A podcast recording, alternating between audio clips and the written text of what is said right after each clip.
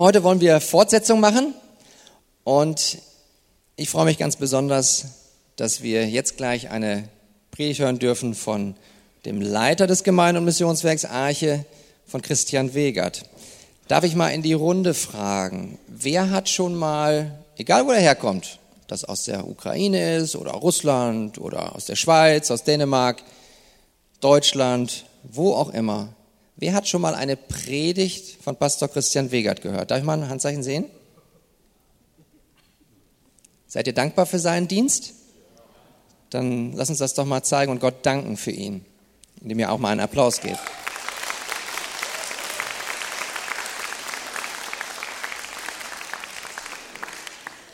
Dir, Christian, dir bin ich besonders dankbar dafür, dass du nicht nur seit vielen Jahren Pastor dieser Gemeinde bist, sondern dass du deinen Vater in voller Verantwortung nachfolgst, dass du schon seit jetzt mehreren Jahren die Hauptlast des Predigtdienstes auch trägst. Und wir sind Gott so dankbar, dass auch du, Wolfgang, weiterhin predigst, auch dem, im TV-Dienst. Und da dürfen wir euch alle auch zu aufrufen, dass ihr weiter betet, gerade für diese beiden, auch für Andi als Moderator. Das ist eine große Last, die die drei tragen.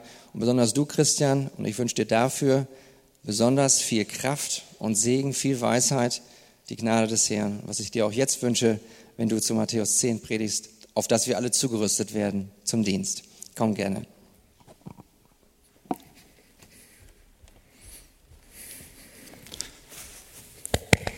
Klopf, klopf. Dankeschön, Markus. Danke euch allen.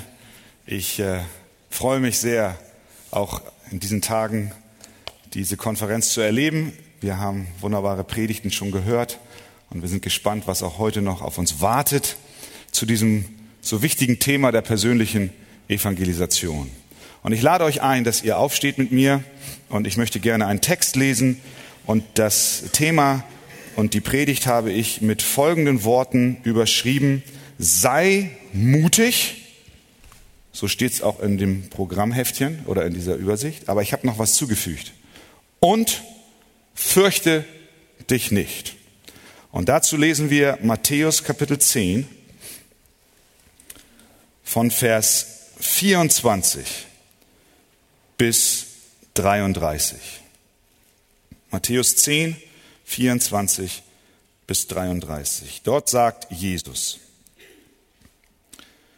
der Jünger ist nicht über dem Meister, noch der Knecht über seinem Herrn. Es ist für den Jünger genug, dass er sei wie sein Meister und der Knecht wie sein Herr. Haben Sie den Hausherrn Beelzebul genannt? Wie viel mehr seine Hausgenossen? So fürchtet euch nun nicht vor ihnen, denn es ist nichts verdeckt, das nicht aufgedeckt werden wird, und nichts verborgen, das man nicht erfahren wird. Was ich euch im Finstern sage, das redet im Licht. Und was ihr ins Ohr hört, das verkündigt auf den Dächern. Und fürchtet euch nicht vor denen, die den Leib töten, die Seele aber nicht zu töten vermögen. Fürchtet vielmehr den, der Seele und Leib verderben kann in der Hölle. Verkauft man nicht zwei Sperlinge um einen Groschen? Und doch fällt keiner von ihnen auf die Erde ohne euren Vater. Bei euch aber sind selbst die Haare des Hauptes alle gezählt. Darum fürchtet euch nicht. Ihr seid mehr wert als viele Sperlinge. Jeder nun, der sich zu mir bekennt vor den Menschen, zu dem werde auch ich mich bekennen vor meinem Vater im Himmel. Wer mich aber verleugnet vor den Menschen, den werde auch ich verleugnen vor meinem Vater im Himmel. Amen. Nehmt gerne Platz. Die Bibel erklärt uns, dass jeder Christ aufgerufen ist, das Evangelium weiterzugeben. Zeugnis abzulegen von dem, was der Herr in seinem eigenen Leben getan hat. Doch oft tun wir es nicht so, wie wir es tun sollten. Ich erinnere mich an die Zeit, als ich Schüler war.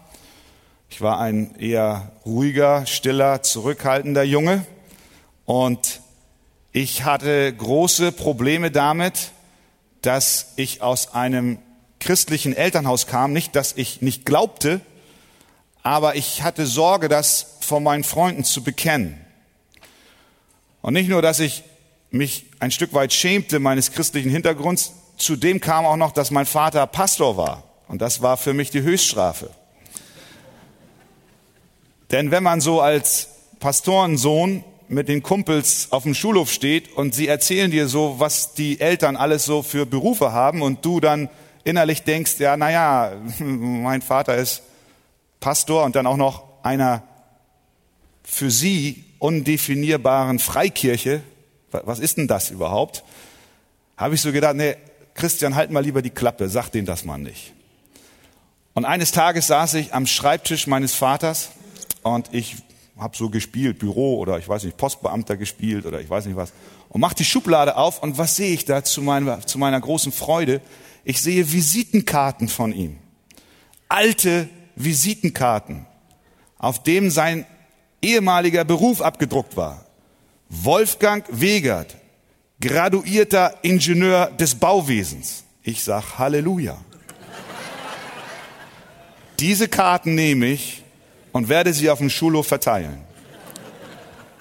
Ein unheimlicher Missionseifer kam über mich und am nächsten Tag war Schule und ich habe meinen Kumpels gegeben. Übrigens, ihr wolltet wissen, was mein Vater von Beruf ist? Bauingenieur. Das ist nicht so peinlich. Das Problem war, es dauerte nicht lange, dann ging die Arche auf Fernsehsendung und meine Freunde kamen dann plötzlich in die Schule und haben gesagt, na, wir wussten gar nicht, dass Bauingenieure so gut predigen können. Spätestens da habe ich gemerkt, es hat keinen Sinn. Es hat keinen Sinn, den, den, den, den Glauben zu verleugnen. Ich, ich lasse euch nur ein bisschen, ich gebe euch ein bisschen Einblick in, in, in mein Leben damals. Aber es war später, als ich dann älter wurde, auch immer wieder eine Herausforderung, den Glauben zu bekennen. Ich weiß noch, wie ich in der Mensa saß, später als Student. Und ich wirklich innerlich damit kämpfte, vor dem Essen mein Haupt zu neigen, Hände zu falten und zu beten, inmitten einer Studentenschaft von mehreren Hunderten und du dich beobachtet fühlst. Keiner dort betet vor dem Essen. Und schon kommen Gedanken über dich, wie kommt das an bei den anderen? Was denken sie über mich, wenn ich meinen Glauben bekenne? Und ich glaube, wir alle kennen diese Furcht. Jeder von uns hat schon erlebt, dass er in, eine innere, in einen inneren Konflikt geriet. Bei dem Gedanken, was passiert jetzt, wenn ich mich zu meinem Glauben bekenne? Wir sind manchmal mutig, und das habe ich auch erlebt, in Gesprächen aufgestanden und habe von Jesus berichtet. Und manchmal sind wir zaghaft und zurückhaltend. Wir sind wie Petrus. Auf der, einen Seite, brennen wir für Jesus und wir sind bereit, mit ihm zu sterben. Und ein paar Augenblicke später sind wir sogar bereit, ihn zu verleugnen und bekennen uns nicht zu ihm. Was geht in uns vor, wenn uns die Furcht beschleicht? Ich glaube, ein Haupthinderungsgrund unseres persönlichen Bekenntnisses ist die Menschenfurcht. Sprüche 29, Vers 25 sagt, Menschenfurcht ist ein Fallstrick. Wer aber auf den Herrn vertraut, der ist geborgen. Ein ganz starker Kontrast. Wir haben Sorge, dass andere uns bloßstellen, uns demütigen, uns auslachen. Wir beugen unsere Knie nicht vor handgeschnitzten Götzen, sondern wir beugen die Knie unseres Herzens vor den Menschen. Wir beten ihre Meinung mehr an als den lebendigen Gott. Und das ist ein Fallstrick, wie die Bibel uns, uns erklärt. Wir versuchen es allen recht zu machen und sagen dann häufig auch nur das, was sie hören wollen das im Übrigen hat häufig zur Folge, dass wir auch das Evangelium, das ja ein Anstoß für die Menschen ist von dem Inhalt her, wir wollen es beschneiden und ihnen es möglichst mundgerecht darreichen. Deswegen nehmen wir Elemente heraus, nicht nur als Einzelne, sondern ganze Gemeinden und Kirchen tun dies, weil sie bloß äh, niemanden vor den Kopf stoßen wollen. Wir reden uns ein, Evangelisation sei anstößig und durchdenken alle möglichen negativen Reaktionen der Menschen. Ich möchte gleich zu Beginn sagen, dass es bei dieser Frage ja nicht nur darum geht, was andere über uns denken, sondern wir wissen, dass für viele Menschen auf dieser Welt, und ich weiß, dass auch unter uns einige sind, die in der Vergangenheit es schon erlebt haben, dass nicht nur ein schief angesehen werden auf dem Spiel steht, sondern dass auch körperliches Leiden und wirkliche Not damit einherkommen kann. Wir wissen von vielen Menschen auf dieser Welt, die aufgrund ihres Bekenntnisses des Glaubens ins Gefängnis gesteckt werden. Die Polizei kommt nach Hause, sie holen den Vater ab, die Eltern, die Mutter bleibt allein mit den Kindern zurück und sie weiß nicht, wie sie die Kinder durchbringen kann ohne den Vater. Wir wissen von Menschen, die sogar sterben aufgrund ihres Bekenntnisses von Jesus. Die Jünger waren überzeugt, dass Jesus das Königreich Israel wieder aufbauen wird und sie eine rosige Zukunft haben. Aber unser Herr bereitet sie mit diesen Worten, die wir eben gelesen haben, auf einen kommenden Widerstand vor. Er spricht davon, dass ein ganz anderes Szenario auf sie wartet als das, was sie dachten. Er ist nüchtern und er sieht in die Zukunft und er weiß, es kommt Widerstand für alle die, die sich zu Jesus Christus bekennen. Und der Hauptgedanke in diesem Abschnitt, und ich glaube, das ist das Anliegen, was Jesus auch für seine Nachfolger heute hat, ist, dass wir verstehen, dass wir uns nicht zu fürchten brauchen. Dreimal sagt Jesus in diesem Text, fürchtet euch nicht. Habt keine Angst. Die Bibel ist voll von diesen Zurufen der Furchtlosigkeit. 80 Mal allein im Alten Testament und 27 Mal im Neuen, insgesamt 107 Mal ruft uns das Wort Gottes zu, fürchte dich nicht. Und auch in diesem Zusammenhang sagt Jesus uns, tut es nicht. Jesus hat ein Ziel. Er kennt unsere Herzen. Er weiß, dass wir zaghaft sind und manches Mal in Bedrängnis geraten. Aber sein Ziel ist, uns zuzurufen, uns deutlich zu machen, ihr braucht euch nicht zu fürchten. Er möchte uns zu kühnen Evangelisten machen. Er will uns auf den Widerstand vorbereiten. Er will, dass du voller Mut und auch voller Glauben hinausgehst und ihn bekennst. Der schottische Reformator John Knox hat einen Grabstein auf dem steht geschrieben, hier ruht ein Mann, der niemals das Angesicht eines Menschen gefürchtet hat. Das ist gut, ne? Möchtest du das auf deinem Grabstein auch stehen haben? Ja. Wenn es wahr ist, das ist genau der Punkt. Da kann ja viel stehen, aber ich glaube, in diesem Fall war es wahr. Jesus gibt uns in diesem Text wenigstens vier Gründe, warum wir uns nicht zu fürchten haben. Grund Nummer eins. Auch der Meister bekam heftigen Widerstand. Jesus sagt in Vers 24 und 25, schaut nochmal hinein, der Jünger ist nicht über dem Meister, noch der Knecht über seinem Herrn. Es ist für den Jünger genug, dass er sei wie sein Meister und der Knecht wie sein Herr. Haben sie den Hausherrn Beelzebul genannt? Wie viel mehr seine Hausgenossen? Mit anderen Worten sagt Jesus, seid nicht überrascht, wenn sie euch so behandeln, wie sie auch mich behandelt haben. Und wie haben sie Jesus behandelt? In Matthäus 12 hat er Kranke geheilt. Das haben die Pharisäer mitbekommen. Und was haben sie zu ihm gesagt und über ihn gesagt? Sie haben gesagt, er treibt die bösen Geister nicht anders aus als durch Beelzebul, ihren Obersten. Hier in Vers 25 sagt Jesus, sie nennen mich Beelzebul. Das heißt, sie nennen mich Teufel. Sie nennen ihn den Obersten der Dämonen. Sie nennen ihn den König der Finsternis. Es ist ja unglaublich, dass sie so etwas in die Welt gesetzt haben über Jesus Christus. Das ist Verleumdung pur. Das ist, das ist Boshaftigkeit. Das ist schlechtes Reden. Das ist Rufschädigung. Wenn wir Sorge haben, dass unser Ruf geschädigt wird durch unser Bekenntnis unseres Glaubens, dann dürfen wir uns erinnern, dass der Ruf Jesu Christi viel mehr geschädigt wurde. Denn wir müssen uns ja vorstellen, er ist der schuldlose Sohn des lebendigen Gottes. Er verlässt den Himmel, er kommt auf die Erde, er kommt, um Sünder zu befreien. Und was machen sie? Sie nennen ihn den Obersten der Dämonen. Sie kehren es komplett um, sie fallen ihn in den Rücken und sie stehen gegen ihn auf und sie verleumden ihn. Ein unvorstellbarer Vorgang. Sie lehnen ihn ab, sie beschimpfen ihn, sie hassen ihn und wir wissen, wo dieser Hass am Ende hingeführt hat. Jesus sagt zu den Jüngern damals und er sagt auch zu dir heute an diesem Morgen, schau, wenn sie so über mich denken, dann sei nicht überrascht, wenn sie auch dich hassen, wenn sie auch sich dir widersetzen und dich angreifen. Denn der Jünger hat nicht andere Privilegien als sein Lehrer. Ein Sklave hat nicht andere Vorrechte als sein Meister.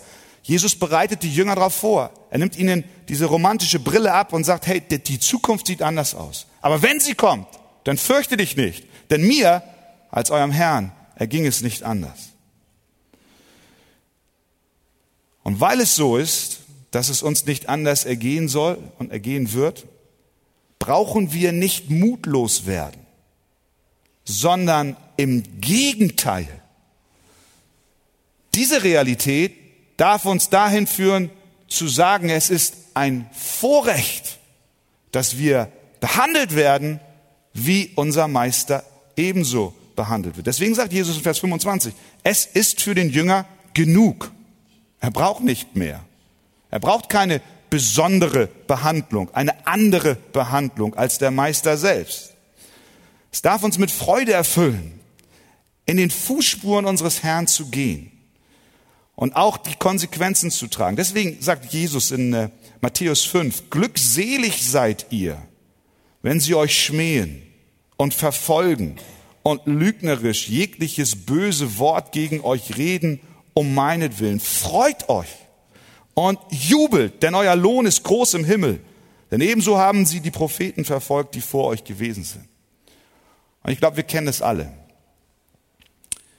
Dieses Gefühl der tiefen Zufriedenheit. Das Empfinden von wahrer Freude, wenn wir Jesus Christus bezeugt haben. Hast du es schon mal erlebt? Nachdem du einem Menschen das Evangelium gesagt hast, nachdem du vielleicht auch Widerstand bekommen hast, wie du erfüllt warst in deinem Herzen, weil du wusstest, ich habe das getan, wozu Gott mich ruft und sie behandeln mich, wie sie meinen Meister behandelt haben. Das ist ein Vorrecht, es ist ein Privileg. Ich erinnere mich, vor gar nicht langer Zeit sind wir als Gemeindeteilnehmer gewesen. Mit einem Bus sind wir nach Berlin gefahren zu dem Marsch für das Leben.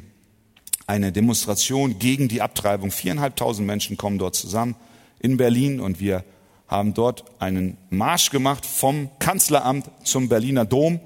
Einen längeren Marsch, eine Kundgebung, wo dann auch äh, über die Abtreibung und die Not und das Leid, was dadurch in unserem Land entsteht, darüber gesprochen wurde. Und dann setzte sich dieser Marsch in Bewegung.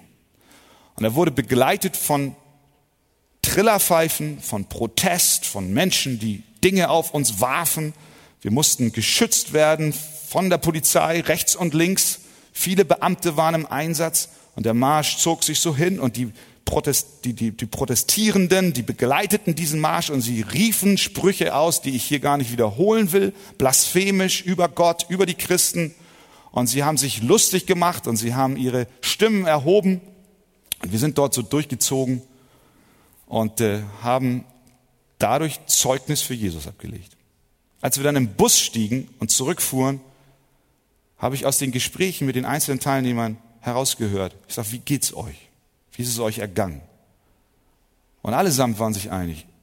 Wir waren voller Freude. Auch obwohl wir verschmäht wurden, das Licht hochgehalten zu haben für Jesus Christus. Es erfüllt uns mit einer tiefen Zufriedenheit. Jesus sagt, haben Sie den Hausherrn Beelzebul genannt, wie viel mehr seine Hausgenossen. Das heißt, deine Schwierigkeiten, auch die du persönlich erlebst, und vielleicht wirst du auch von dieser Konferenz nach Hause fahren und sagen, ja, jetzt habe ich hier gehört, ich soll das Evangelium bekennen. Das ist aber nicht einfach. Du hast in deiner Familie vielleicht Mitglieder, die dich verspotten, deine Eltern, deine Geschwister, vielleicht auch deine Kinder. Es ist nicht einfach. Sie nennen mich den Nachfolger eines Beelzebul. Aber hör mal, deine Schwierigkeiten, die du aufgrund deines Bekenntnisses erlebst, sind Zeichen deiner Christusähnlichkeit. Du bist nicht anders als wie dein Meister. Es ist ein Vorrecht, es ist ein Ritterschlag. Du darfst so sein wie er. Also fürchtet euch nicht, denn dem Meister ging es nicht anders. Zweitens, fürchtet euch nicht, denn die Wahrheit wird aufgedeckt werden. Vers 26. So fürchtet euch nicht vor ihnen. Warum? Denn es ist nichts verdeckt, das nicht aufgedeckt werden wird. Und nichts verborgen, das man nicht erfahren wird.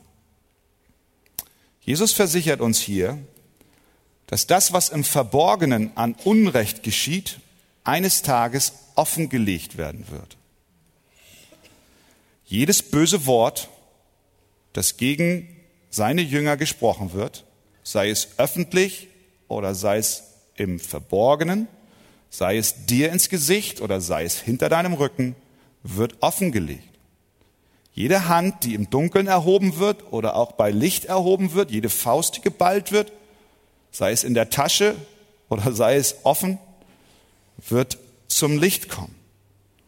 Die Menschheit wird erkennen, dass Jesus nicht Beelzebul ist und dass seine Nachfolger keine Teufel sind. Das ganze Universum wird bekennen, dass Christus der Herr ist und dass die, die ihm folgen, Kinder des Höchsten sind. Egal, er sagt, egal wie sie euch hassen, egal wie sie euch auch behandeln, egal wie sie euch schneiden, egal wie sie schlecht über euch reden, Egal wie sie euch verleugnen, egal wie viele Steine sie euch in den Weg legen, fürchtet euch nicht, denn ihre Taten bleiben nicht unentdeckt. Habe keine Angst vor ihnen, denn das, was sie tun, wird offen werden. Es wird offenbar werden. Es wird nichts im Geheimen bleiben. Es spielt auch keine Rolle, wer es ist.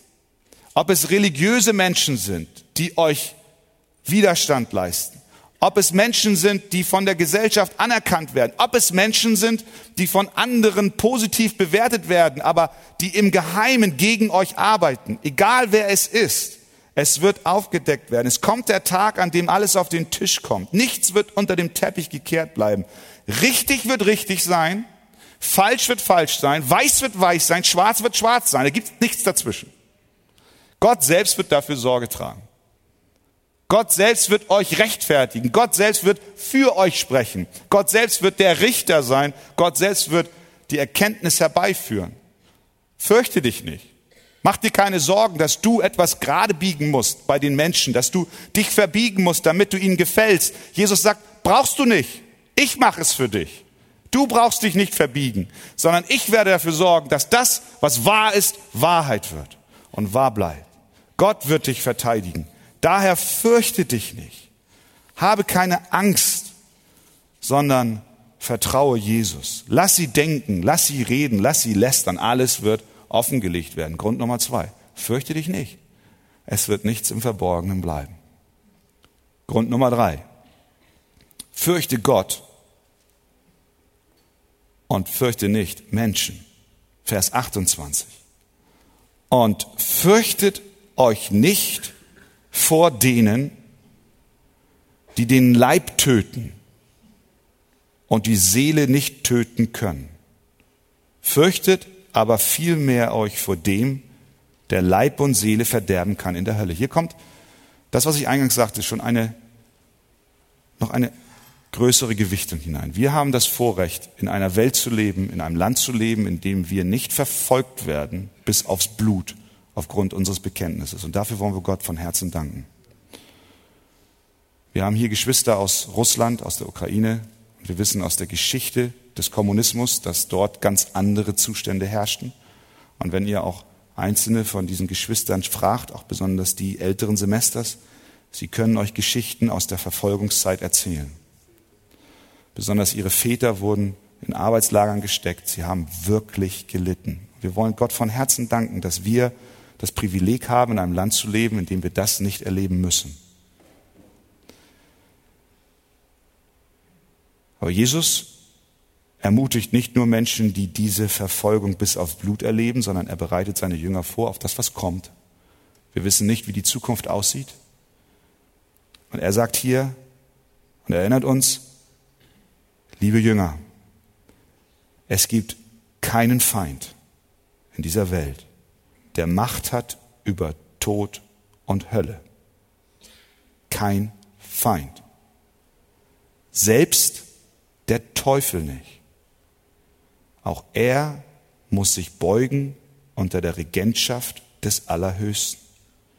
Deshalb fürchtet euch nicht vor Menschen, die, und jetzt sage ich in Anführungszeichen nur, euren Leib töten können.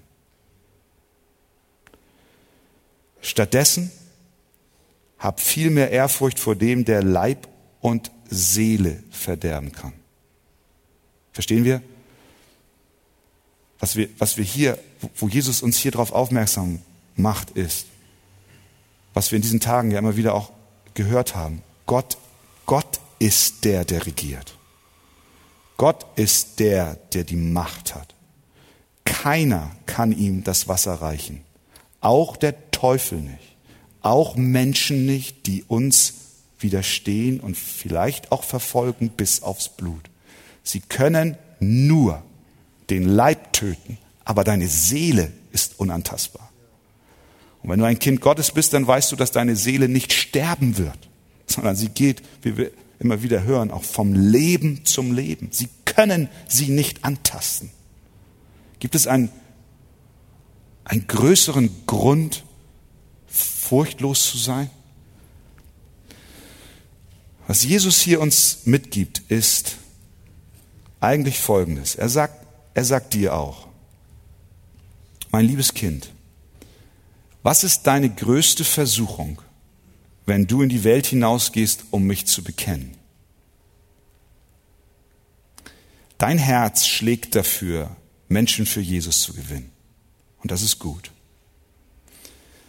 Die größte Versuchung besteht darin, dass wir sie gewinnen wollen und uns so sehr wünschen, dass sie ihr Leben Jesus geben und dass wir uns so sehr wünschen, dass das, was wir sagen und wie wir es sagen, gut ankommt. Dass wir mitunter bereit sind, die Botschaft zu verändern und wir mehr fürchten, was sie denken, als das, was Gott denkt. Jesus erinnert uns hiermit, indem er sagt, fürchtet euch nicht vor denen, die nur den Leib töten können, aber die Seele für sie unantastbar ist. Er erinnert dich daran und sagt, wenn du rausgehst als mein Zeuge, dann geh hinaus mit dem Wissen, dass das Publikum, was dir zuhört, was wirklich wesentlich ist, nicht in erster Linie Menschen sind, sondern Gott ist. Du gehst in ein Stadion hinein und du denkst, das ist gepackt voll mit Menschen, die, deine, die, dein, die deinen Leib antasten können. Jesus sagt, denke nicht so. Es gibt jemanden, der ist viel mehr wert, viel wichtiger, viel größer. Fürchte doch nicht diese Menschen, die, die nur bis zum Äußeren kommen, sondern geh hinaus und erinnere dich, Gott ist dein Publikum. Gefalle nicht den Menschen, sondern gefalle Gott. Denn er hat Macht. Nicht nur über dein Leib, sondern auch über deine Seele. Wenn wir das nicht tun, wenn wir nicht zuallererst Gott im Fokus haben, dann können wir den Menschen nicht dienen. Weil dann fangen wir an, ihm zu gefallen. Sondern wir wollen doch zuallererst Gott gefallen. Wir wollen ihm dienen. Du musst Gott mehr fürchten als Menschen. Das ist, was Jesus hier mit diesen Worten sagt. Sie mögen in der Lage sein, deinen Leib zu töten, aber Gott kann deine Seele in die Hölle schicken. Das heißt, Jesus spricht uns Mut zu, Menschenfurcht abzulegen und sie mit Gottesfurcht zu ersetzen. Nicht nur Menschenfurcht ablegen und es entsteht ein großes Vakuum, sondern sie soll mit der Furcht vor Gott ersetzt werden. Also, fürchtet euch nicht, fürchtet euch nicht. Gott wird alle Dinge in Ordnung bringen. Fürchte nicht Menschen, sondern Gott. Und der vierte Grund, warum wir uns nicht fürchten brauchen. Das ist ein sehr seelsorgerlicher Gedanke. Der vierte Grund, warum du dich nicht fürchten brauchst, ist der, dass Gott sich um dich sorgt. Vers 29 und folgende. Verkauft man nicht zwei Sperlinge um einen Groschen? Und doch fällt keiner von ihnen auf die Erde ohne euren Vater. Bei euch aber sind selbst die Haare des Hauptes gezählt. Das ist bei einigen eine ganze Menge, bei anderen weniger. Und was sagt er dann? Vers 31. Darum, wir haben es wieder, fürchtet euch nicht. Ihr seid mehr wert als viele Sperlinge. Der Trost, der hier zum Ausdruck kommt, liegt darin, dass Gott dich sieht, dass Gott dich kennt und dass er bis ins Detail über dich Bescheid weiß. Jesus benutzt hier eine Illustration, um diesen Gedanken zu erklären. Er spricht von Sperlingen, von Vögeln, Spatzen, sagen wir. Damals waren sie eine Delikatesse im Mittelmeerraum. Man konnte zu, man kann fast sagen, zu Imbissbuden gehen und Sperlinge kaufen. So, so, heute gibt's die auch frittiert bei Kentucky Fried Chicken, diese panierten kleinen Hähnchen. Aber das war weniger. Das waren, das waren Sperlinge. Kleine Sperlinge. Und die Leute sind heute hingegangen und haben sie sich gekauft und haben sie gegessen. Jesus sagt, zwei von diesen Sperlingen kosten ein Groschen. Habt ihr gesehen? Das ist sogar die Währung hier. Verkauft man nicht zwei Sperlinge für einen Groschen? In anderen Worten, es ist etwas, was über den Ladentisch geht, für wenig Geld bekommst du zwei Sperlinge. Und obwohl sie eigentlich wertlos sind in der Hinsicht, als dass sie massenhaft über die Verkaufstische wandern, kümmert sich Jesus, kümmert sich der Vater doch um sie. Nichts geschieht in ihrem Leben, was nicht vor den Augen Gottes vorbeigeht. Sie fallen nicht vom Baum ohne den Willen des Vaters. Wenn der Vater sich über diese relativ wertlosen Wesen solche Gedanken macht, wie viel mehr macht er sich Gedanken über dein Leben? Wie viel mehr sorgt er sich darum, was Menschen mit dir machen? Wie viel mehr kümmert er sich darum, dass er schaut, ob du wohl vom Baum fällst oder nicht, durch die Anklagen anderer? Wie viel mehr wird sich der Vater um seine Jünger sorgen? Es gibt keinen Feind in dieser Welt, der die Aufsicht des Vaters über seine Kinder unterbinden kann. Und brüllen sie noch so laut, können sie uns doch nicht von der Liebe Gottes trennen. Sie mögen spotten, sie mögen dich als verrückt abstempeln, dich schief anschauen, dich wegsperren, dich bedrohen. Du fühlst dich aufgrund dieser Behandlung vielleicht sogar auch wertlos, wie die Sperlinge wie eine Fehlinvestition. Es läuft gegen dich. Die Reaktion einer hasserfüllten Welt verunsichert dich. Jesus ruft dir an diesem Morgen zu, auch wenn sie denken, dass du wertlos bist, Ich will, dass du weißt, dass der himmlische Vater über dich anders denkt. Er schätzt dich. Er kümmert sich. Er sorgt sich. Er nimmt dich in seine Obhut. Er liebt dich. Er lässt nichts in deinem Leben geschehen ohne seinen Willen. Das ist die Freude, die wir haben an einen allmächtigen Gott. Und ich glaube, so sollte jeder Christ auf dunkle Zeiten reagieren, egal ob sie entstehen durch Widerstand unseres Bekenntnisses, egal ob sie äh, entstehen durch, durch Krankheitsnöte oder wirtschaftliche Sorgen, durch die wir gehen. Vergiss nicht, der Vater weiß. Er sieht. Er kennt. Er geht dir nach. Er hält dich in seiner Hand. Die Menschen können nur bissig gegen uns auftreten, weil es ihnen vom Vater im Himmel gegeben wurde. Sie können nicht darüber hinausgehen.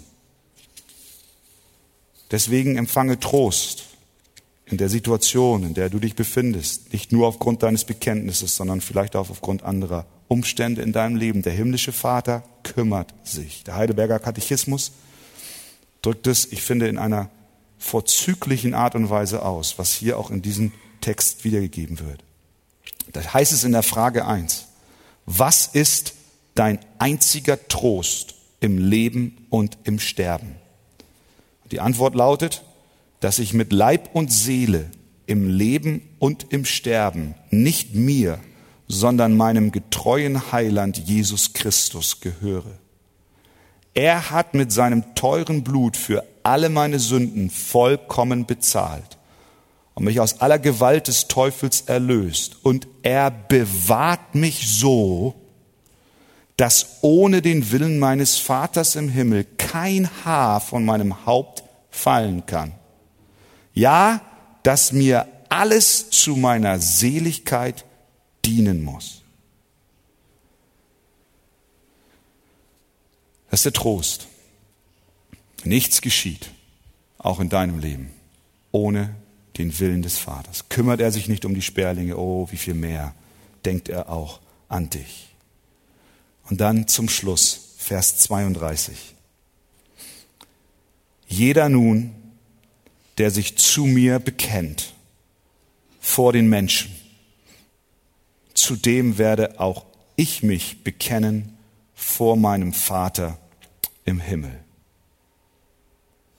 Wer mich aber verleugnet vor den Menschen, den werde auch ich verleugnen vor meinem Vater im Himmel. Jesus erwartet, dass wir ihn bekennen.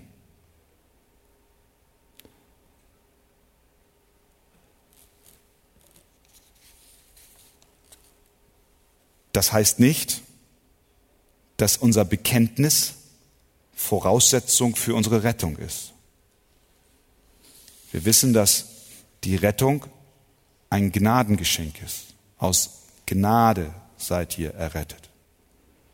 Durch den Glauben, das nicht aus euch, Gottes Gabe ist es, dass sich kein Fleisch rühme. Das heißt, unser Bekenntnis von Gott vor den Menschen ist nicht Voraussetzung unserer Rettung. Es ist die Folge unserer Rettung. Die Rettung ist ein freies Geschenk Gottes, das dich aber alles kostet. Wenn Jesus sagt, die Errettung, die ich dir gebe, die kannst du dir, Jesus sagt, die Errettung, die ich dir gebe, die kannst du dir nicht verdienen. Ich schenke sie dir. Da hast du's. Frei. Kostenlos. Ich rette dich ohne dein Dazutun. Aber wenn ich sie dir geschenkt habe, dann kann sie am Ende dir dein ganzes Leben kosten. Verstehen wir das? Es ist frei und du nimmst es und du sagst Halleluja, aber im Umkehrschluss heißt es auch, ich lege mein Leben nieder. Es kostet mich alles auch mein Bekenntnis, auch den Widerstand. Aber was dieser Vers jetzt sagt, ist eigentlich das. Wenn du mir dann alles gibst, dein Leben, dann wird das, was du mir gibst, niemals das aufwiegen, was ich dir dann geben werde. Sehen wir das? Jeder, der sich zu mir bekennt vor den Menschen, jeder, der mein, sein Leben mir gibt, jeder, der sich aufgibt um meinetwillen, was wird der empfangen? Der wird etwas Größeres empfangen als das, was er jemals investieren konnte. Er wird nämlich ein Bekenntnis empfangen, das Jesus vor dem Vater ablegt. Zudem werde auch ich mich vor dem Vater bekennen. Gibt es was Größeres?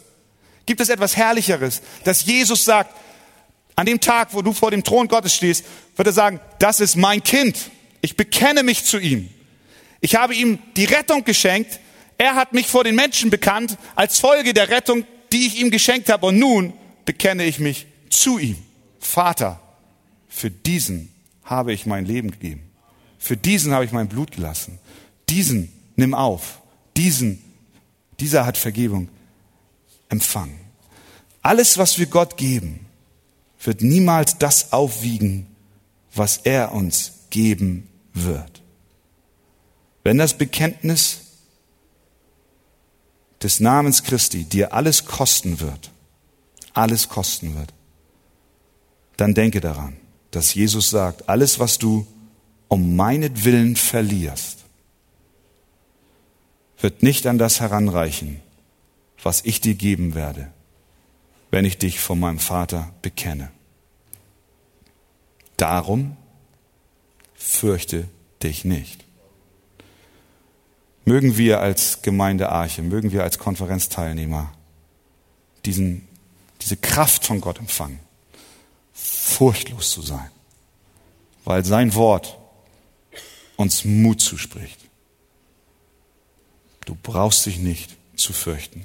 Wir brauchen seine Hilfe jeden Tag im mutigen Bekenntnis. Amen. Herr Jesus, wir danken dir für das, was wir auch aus deinem Wort heraus lernen dürfen.